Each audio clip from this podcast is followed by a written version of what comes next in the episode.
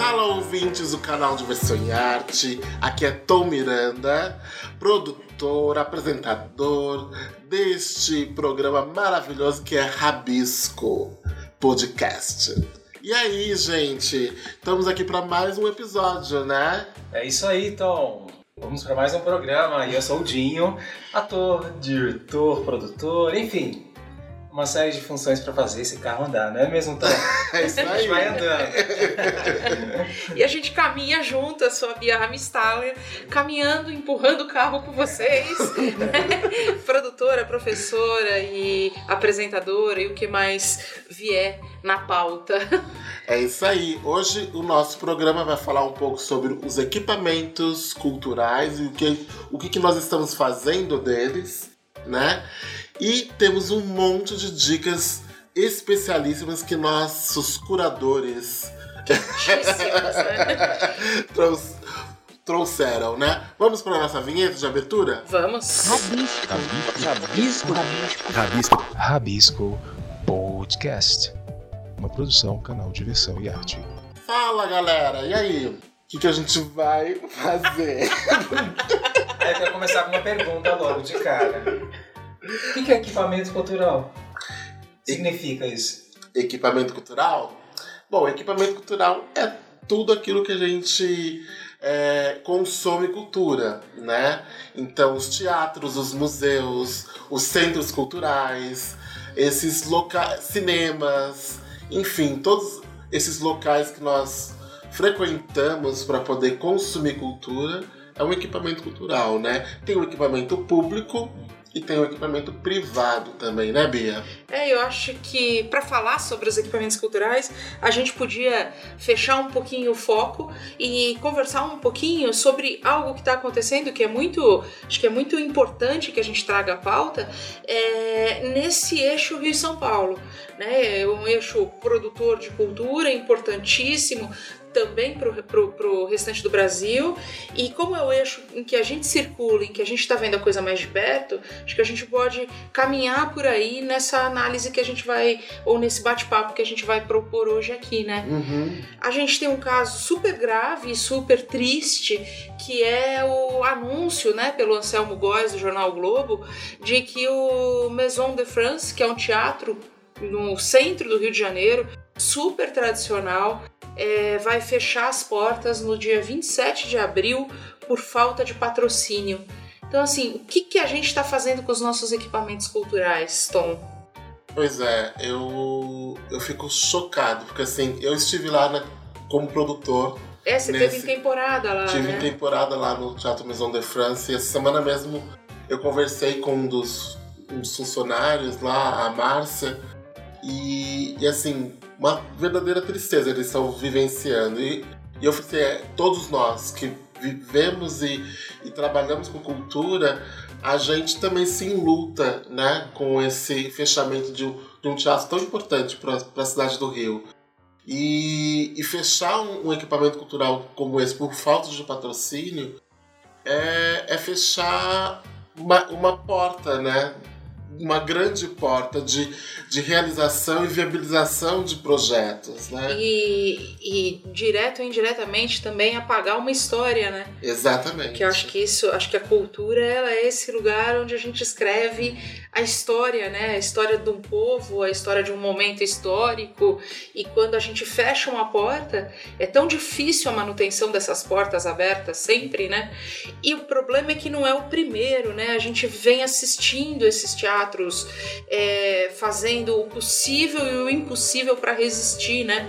A gente tem aquele caso grave que teve recentemente, que parece que é, aparentemente, a princípio foi revertido, mas do, do Teatro Oi Casa Grande, né? A Uhum. tentativa de. A tentativa não, a quase perda, né? Do, do, do teatro pelos administradores do, do Casa Grande, que fica um bruta de um teatro, talvez um dos melhores teatros do Rio de Janeiro, é, para grandes espetáculos, né? Preparado para grandes espetáculos, que fica ali no Shopping Leblon, né? Aham. e que foi ameaçado de ser concedido, né, pela porque parece que ele é um é, ele é concessão, ele não é um teatro privado, né? Ele é concessão da prefeitura. E a prefeitura do Rio, nesses histórico de desmandos políticos, vem numa, um atropelo atrás do outro, né, no campo cultural. Principalmente essa última gestão, né? Assim, acho que ela já já sofria com a gestão anterior, né, do Eduardo Paes, mas agora o, o Crivella ele tá Quer dizer, ele está? ele está onde? Alguém sabe onde está Crivella, né? Exatamente. Quais são os fatores que levam um teatro como esse a ser fechado? Quais são os fatores mais, mais marcantes, que levam realmente ele a ser fechado? É, uma frase que eu li essa semana no, no numa rede social, assim que é, anunciaram né, o fechamento do Maison, foi assim, é, gente, teatro não fecha quando tem público, né? Quando tem o público está frequentando, quando o público está consumindo aquele a, aquela programação daquele teatro, né? Então, acho que uma das coisas que um dos fatores é essa falta de renovação da plateia, né, do público. E que é uma coisa que a gente vem nas nossas experiências particulares apontando muito, com, principalmente com relação ao Rio de Janeiro, né? Uhum. A gente tem falado que a gente é, assiste e é clara, é claro, o envelhecimento da plateia no Rio. Quer dizer, não está é, não tá acontecendo essa renovação que é tão necessária, né? Eu brinco que muitas vezes eu vou assistir um espetáculo no Rio e eu me sinto um bebê. Né? Você olha, você fala, é, é triste, é, é, interessante a gente saber é, o, o perfil das pessoas que vão, mas é triste a gente não ver o, o jovem ocupando o teatro, né? Os mais, as, gera, as gerações mais jovens, que são essas que vão poder fazer a manutenção dessa plateia, né? Fazer a, é, é, muito triste esse processo, né? E acho que lá no Rio é, é, mais claro, é mais explícita essa questão do envelhecimento da plateia. Eu não sinto tanto aqui em São Paulo. Não sei o que vocês. O que será que está levando os jovens a não se interessarem tanto pelo teatro? Como, como um dos, dos seus passeios, como um eu acho que são tantas variáveis, né? Acho que tem a questão da educação, a gente não valoriza mais a cultura na escola. Eu sempre falo que às vezes a gente usa, a gente coloca, leva uma peça para a escola é, e depois obriga a criança a fazer uma prova. Você quer a pior experiência cultural é essa da criança se ver obrigada a assistir a peça, né? Aquelas o alto da barca do inferno, essas, né? Que não tem problema nenhum esses textos, mas são os textos que vão cair no vestibular e, e aí você, ela é obrigada a assistir, depois ela é obrigada a fazer uma prova. Você quer matar a cultura, é você obrigar alguém a alguma coisa, né? Ela precisa sensibilizar né? A escola precisa sensibilizar. Só que aí os nossos professores também precisam ser sensíveis a isso, né? Então, é, na verdade, é uma coisa que é uma é uma coisa que vai atropelando uma bola, uma bola de neve, né? É. Esse processo. É engraçado porque quando você indica, você fala e você leva uma pessoa que não está acostumada, ela se surpreende como se aquilo fosse novidade, sendo que ela mesma já mas ela precisa vencer a resistência dela mesma, uhum. né? Quando ela vai, ela se encanta. Mas até ir, muitas vezes é um processo de, de quebra dessas barreiras, desses muros, né? Que é muito difícil. Tem isso, mas eu acho que tem também uma série de, de questões. Tem a política, né? A, a gestão pública que não se preocupa efetivamente com, com a formação de plateia.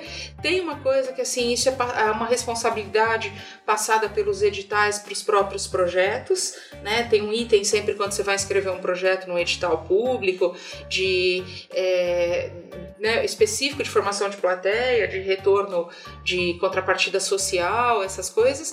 E, e daí também tem a responsabilidade também do artista de saber que esse não é um item a mais que ele precisa preencher com uma, duas ou três oficinas, que ele precisa pensar efetivamente que é aí que ele vai poder plantar uma semente né? Nesse, na, na, nas boas estratégias, nas boas experiências, muitas vezes nesse lugar da contrapartida social, né? E o que mais? Eu queria falar de lugares que eu acho que são resistências também, porque a coisa não é só o lado ruim, né? A gente tem um parceiro nosso do canal que é o, a Companhia do Pássaro, que é um bruto de um lugar de resistência e não é o único, né? Acho que os teatros de grupo em São Paulo têm, têm tido um apoio, é, teve, né, no decorrer da história, um apoio grande do, da lei de fomento, que é uma lei municipal para os grupos de teatro, e, e também tem uma, uma é, consciência de resistência que é muito grande, né? Companhia do Pássaro, que é esse lugar que a gente tantas vezes grava os nossos programas e é, é um dos espaços no centro de São Paulo que é uma a gente acompanha de perto e é uma bruta de uma ação de, de resistir mesmo, né, a qualquer intempérie do Alessandro Marba e do Dalton Abranches principalmente, uhum. né? E financiando o próprio espaço, financiando o seu teatro, abrindo as portas, é, abrindo ingressos de graça para quem vem da periferia, fazendo ações que são até con contrárias de uma dentro de uma obviedade, né? Uhum. De ah, a gente dá desconto pro pessoal do bairro. Eles vêm na contramão e dão desconto pro pessoal que não é do bairro, né? Para trazer as pessoas de longe.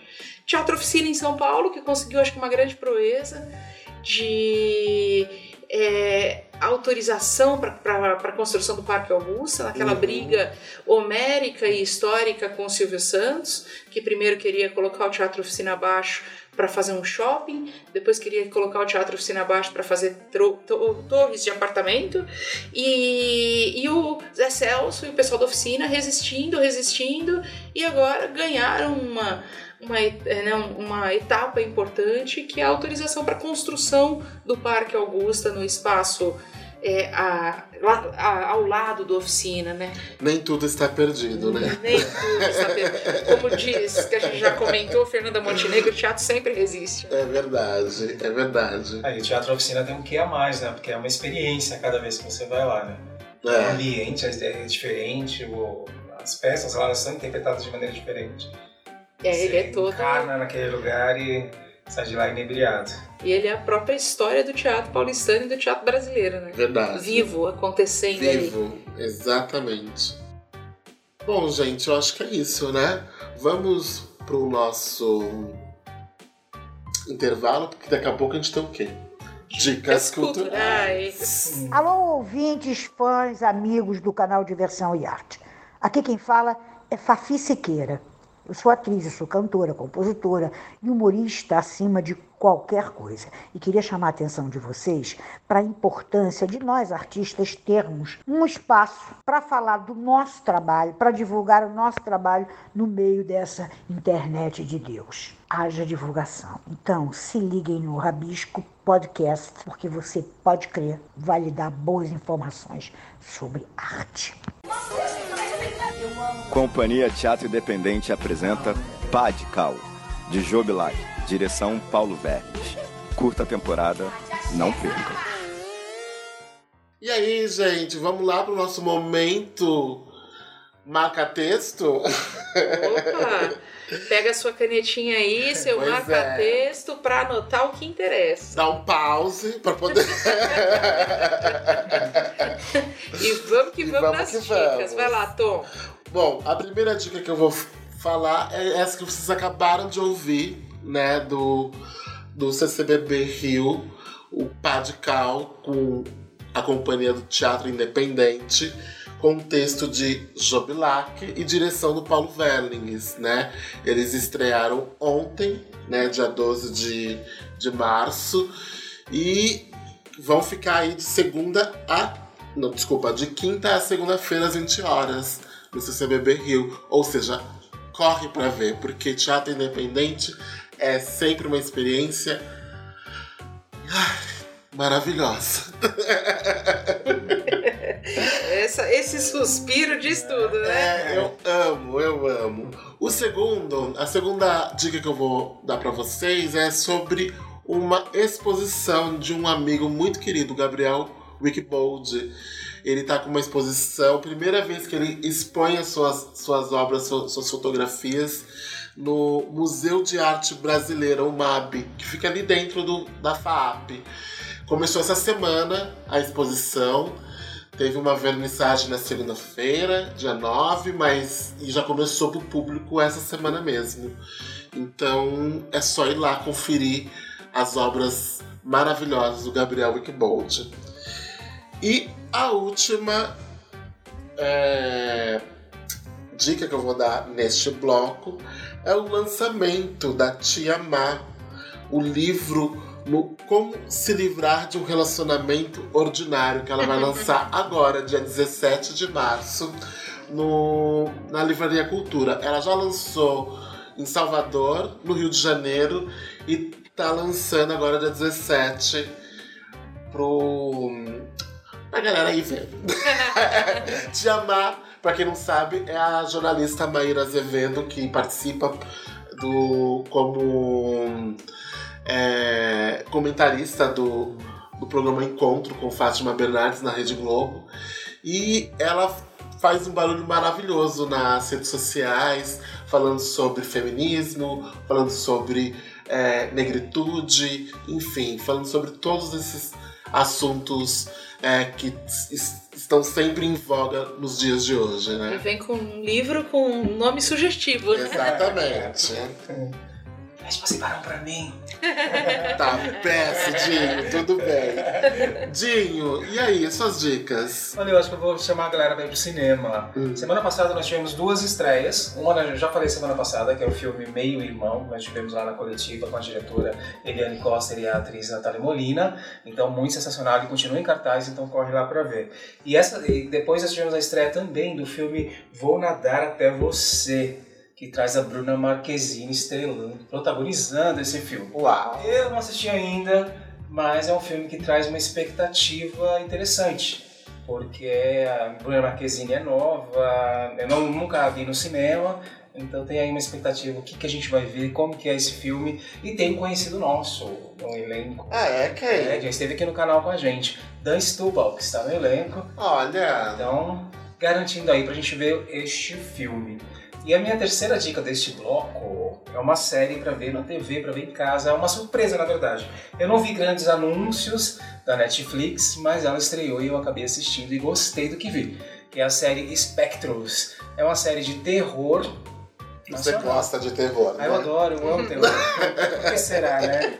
Meu grande master José Mojica Marins que diga. Que eu É, diga. foi aluna do Zé do Caixão. É, Então, a série Spectros, ela trata de uma, uma história antiga de japoneses no bairro da Liberdade. Aí acontece uma série de coisas que você tem que conferir lá no Netflix, primeira temporada. E também tem um conhecido nosso no elenco. até. Daniel Rocha está no elenco. Então, vale conferir no Netflix. Eu tenho medo. Eu vou em coisas mais leves. Eu vou dizer pra vocês no que eu vou. Quais são dicas, Dinho? Eu vou na Alma Despejada, que está lá uma personagem que morreu, mas não é, não é algo de terror. É Alma Despejada que está no Teatro Folha até dia 29, agora de março, é, com a incrível Irene Ravache, com a direção do queridíssimo Elias Andreato. É um texto da Andrea Bassi, não sei se é Bassi ou Bassiti que fala, mas é, é um texto dela. Inclusive, ela lançou um livro agora pela Geostre é, com o texto.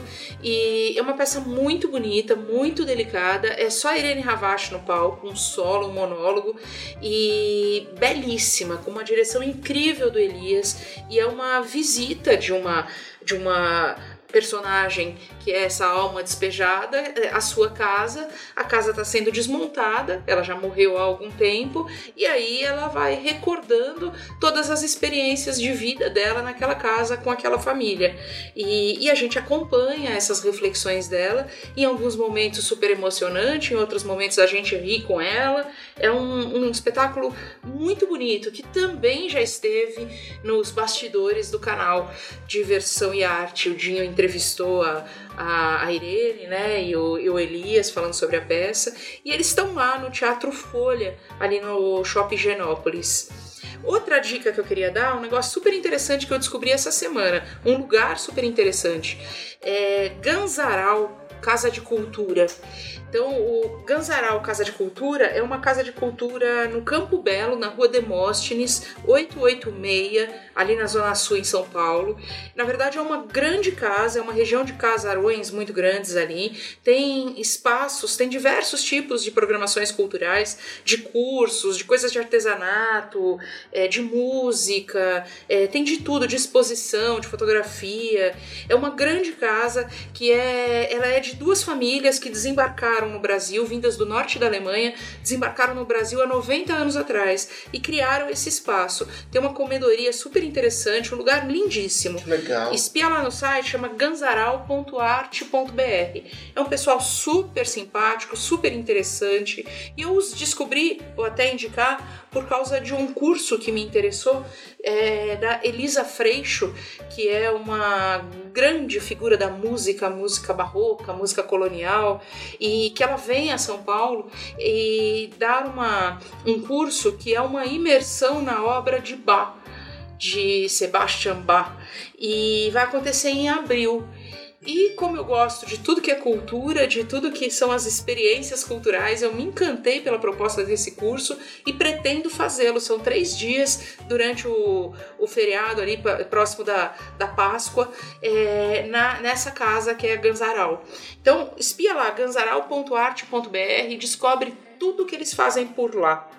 E aí, fechando a minha participação, eu queria fazer uma indicação minha, mais ou menos minha, mas minha também. É, eu estou participando de uma. Participando não, eu sou parte é, de um grupo de professores de um espaço super interessante que inclusive está essa semana no. já está no ar no, é, no nosso canal, é, que é a Casa Motivo. A Casa Motivo ela é criada pelo Tino Zani e pelo Rafael Vilar, são dois artistas da área de teatro, de teatro musical, de empreendedorismo artístico, é, e são eles criaram a Academia Motivo Arts e, e é uma academia de formação ou de reciclagem para artistas. Tem diversos tipos de cursos, de disciplinas lá dentro de um curso com uma grade excepcional e muito diferente. E dentre os diversos professores que tem lá, eu estou lá com um curso de produção cultural. Mas é um curso de produção cultural um pouquinho fora um, do padrão tradicional. A gente não vai lá aprender a fazer projeto. A gente vai lá pensar no campo da produção cultural a partir dos nossos projetos, dos nossos sonhos, dos nossos objetivos. E é a partir deles, numa, numa, num atendimento muito próximo com dos interesses e das experiências de cada um, que a gente constrói esse conhecimento sobre o campo cultural. Então, ó, Casa Motivo, Academia, Academia Motivo Artes. A minha disciplina é a de produção cultural lá na Casa Motivo. Uhul! Uau, hein? Então vamos para os nossos anúncios. Vamos. Vamos lá. E a gente já volta já já com mais dicas para vocês. Opa! O canal Diversão e Arte agora também presta serviços exclusivos para sua companhia ou peça teatral. Gravações em vídeo para uso documental ou para divulgação em formatos diversos e qualidade profissional. Entre em contato e saiba mais. Temos um serviço personalizado para te oferecer. Contato arroba canaldiversãoearte.com.br Grave com quem tem um olhar apaixonado pela arte. Fala galera, e aí, gostaram? Deu tempo de beber água. Pois é, temos mais uma rodada aí de dicas e eu vou começar, tá bom? Beleza? Tá rolando desde o dia 5 de março até o dia 15 a sétima edição da MIT São Paulo, né? Esse, esse festival de teatro que Mostra Que- internacional. a Mostra Internacional do, de Teatro daqui de São Paulo, que ocupa vários teatros do nosso, da nossa, Importantérrima. né? Enfim. E fica agora até o dia 15, ou seja, tem mais dois dias aí, três dias para vocês é, pesquisarem e, e assistirem, né? Tem, tem programação gratuita, tem programação é, com, a- com preço super acessível. E teatro do mundo inteiro, Do né? mundo Que eu acho que isso é inteiro. o fantástico. Exatamente. E junto com ela também tem o circuito off da, da MIT, né? Que é o Farofa, que acontece do dia 10 ao dia 15 também. Então também falta poucos dias, né? Pra poder também terminar esse circuito off, que também traz várias coisas de outros estados. Tem né? um site, Stone, para as Tem, pessoas? tem os sites. Tem o site, o Meet, é o meetsp.org barra 2020. E o Farofa é farofa com dois Fs. Verdade são três Fs, né? Farofa. O segundo Fá é com dois Fs. .com.br, tá bom? E a segunda dica tem a ver também com o MIT, que é o Itaú Cultural. O Itaú Cultural fica lá na Avenida Paulista, 149, né? É, é um espaço super acolhedor para poder você assistir peças, assistir shows, ver cinemas que estão fora do circuito, assistir palestras, né? enfim, exposições. Tem a exposição Brasilianas, que é uma coleção é, permanente do Itaú Cultural que acontece lá. E geralmente, quando acontece a MIT, eles também recebem tanto espetáculos quanto é, bate-papos, debates sobre o que está rolando na, na, na MIT. Então, se você quer ver algum, assistir alguma mesa, alguma coisa, o lugar é lá, no Itaú Cultural também. Que também está lançando, agora nesse mês de março, o Fomento à Criação Teatral. É a primeira vez que eles fazem isso. Eles vão contemplar dois projetos é, teatrais para montagem né, Ah, de um- legal. do espetáculo. Cada um desses projetos vão receber 200 mil reais. Então você tem que se inscrever. O edital tá lá no site do Itaú, itaucultural.org.br.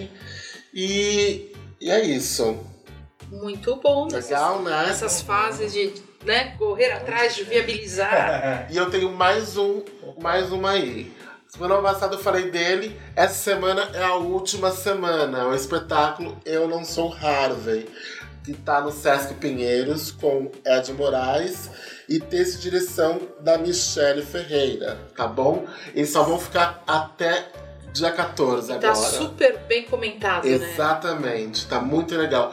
Eu já fiquei sabendo em off que vai rolar uma, uma segunda temporada aí, não no Sesc, mas fiquem ligados. Assim que sair, Em off, ninguém sabe, ninguém Ninguém viu. quem sabe? ainda. Gente, vocês não me contam pra ninguém. E você, Dinha? Uau! Bom, já que vamos falar de coisas que estão encerrando, então você tem que correr também para ver Mau Lugar, lá na Companhia da Revista, que é uma peça do coletivo de galochas e tem a direção do Daniel Lopes. É uma peça de um tema bem pesadinho, suicídio, uma sociedade ainda utópica, distópica na verdade. Então vale conferir para você pensar um pouquinho, para você se emocionar um pouquinho, para você ter várias questões levantadas nesse espetáculo. E eu tenho um outro convite. Na verdade, eu deixar aqui elas mesmas o convite, dona, que elas façam o convite. Dona Summer, a Jennifer Nascimento e a Amanda Souza, estive lá com elas. Então, ouve aí. Fala galera do canal Diversão e Arte, eu sou a Jennifer Nascimento. Eu sou a Amanda Souza. E a gente está aqui para convidar vocês para assistirem Dona Summer Musical. Estreia agora, dia 5 de março, no Teatro Santander. Para adquirir os ingressos, É só entrar no site do Simpla. vem assistir. Beijo, beijo. Uau, hein? Só? Então não pode perder lá no Teatro Santander, hein? Corre lá que o musical está sensacional. Eu amei, amei. É realmente uma discoteca. Eles fizeram uma festa no palco, então você realmente se sente nessa era disco. E claro, Diva Dona Summer não tem como não gostar. Falando em Teatro Santander, no Roof Santander, entra lá, está em cartaz, estreou essa semana. Silvio Santos vem aí. Lá, lá, lá, lá, lá, lá. É, Silvio olha Santos só. vem, é. Pedro de Lara e companhia. Grande expectativa, não assisti ainda, mas quero ver porque a vida de Silvio Santos, quer queira, quer não queira, é magnífica, é extraordinária e é show. Silvio Santos é um show de pessoa em vários aspectos. Ele é um Você- show de personagem, eu não show sei se ele é um personagem, show você de pessoa.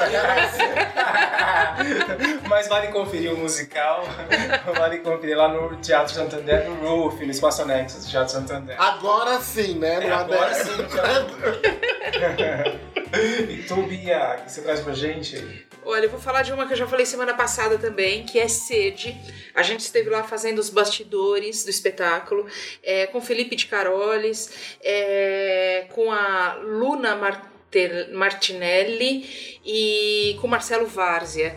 É, direção do Zé Henrique de Paula, tá lá no Tucarena. Um espetáculo super interessante, coincidentemente também discute umas questões de uma sociedade, é, das questões aí de, é, que, que, que no entorno de uma sociedade, em torno de um suicídio também. E é uma peça bem pesada, do mesmo autor de Incêndios e de Céus. E, e Felipe, inclusive, contou coisas super interessantes é, sobre a montagem, sobre a experiência dele no contato com a obra desse autor. É, ele contou, inclusive, uma passagem muito interessante que diz que as peças desse autor sempre trazem é, uma referência a um ônibus. E em Sede não é diferente. Em Sede tem uma, uma das cenas que se passa dentro de um ônibus. Ônibus mesmo, coletivo. E, e ele fala que a história desse cara, que é um autor libanês, é, quando muito pequeno, soltando pipa, com 9 anos de idade no Líbano, ele teve. Ele assistiu a um ônibus explodir na guerra do Líbano, né? Explodiram ônibus e ele viu essa cena. E desde então, né, quando se tornou escritor, e diz que todas as obras dele ele procura trazer a referência desse ônibus. Tal, é tão marcante quanto foi a vida dele, como ele passa isso e como ele se coloca nos espetáculos, né? São espetáculos sempre muito fortes e muito interessantes. E nessa, na, em sede, o, eles depois ficam no, no palco para conversar com a plateia. E Felipe conta assim das experiências incríveis que é ouvir a resposta das pessoas ao espetáculo e as narrativas das experiências de vida dela, que delas que fazem com que elas se identifiquem com um espetáculo desses, né? Então super importante, super interessante. Tá lá no Tucarena e assiste. Ele entrou em cartaz agora na quinta-feira no nosso o, o nosso conteúdo, né? No nosso canal, Os os bastidores, bastidores né? Uhum. de sede. Então assiste que eu tenho certeza que você vai ter vontade de ver. Aliás, né, essa semana a gente tem três conteúdos que nós É reforçando verdade. aqui. É. É só para o pessoal procurar assistir. Nos bastidores, temos dois nos bastidores. Sede. Não, Isso. dois não, três, né?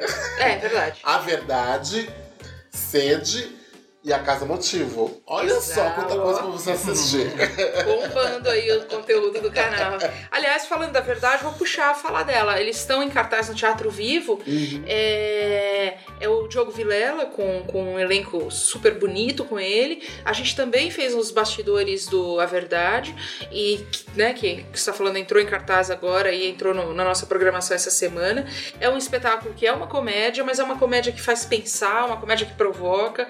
E eu acho muito interessante com uma comédia com esse nome, né? A Verdade, num momento em que a gente relativiza tanto a verdade dos fatos, né? Uhum. Então eu achei bem legal isso. E a última indicação é a estreia, né, que aconteceu no Rio, a Hora da Estrela, o Canto de Macabeia, também lá no CCBB do Rio. Eles têm dois teatros lá. Então, num teatro tá o Teatro Independente, no outro teatro tá a Hora da Estrela, o Canto de Macabeia, que é um espetáculo é, que foi dirigido pelo André Paes Leme, é, que ele adaptou o texto da Clarice Lispector, A Hora da Estrela, é, para o teatro.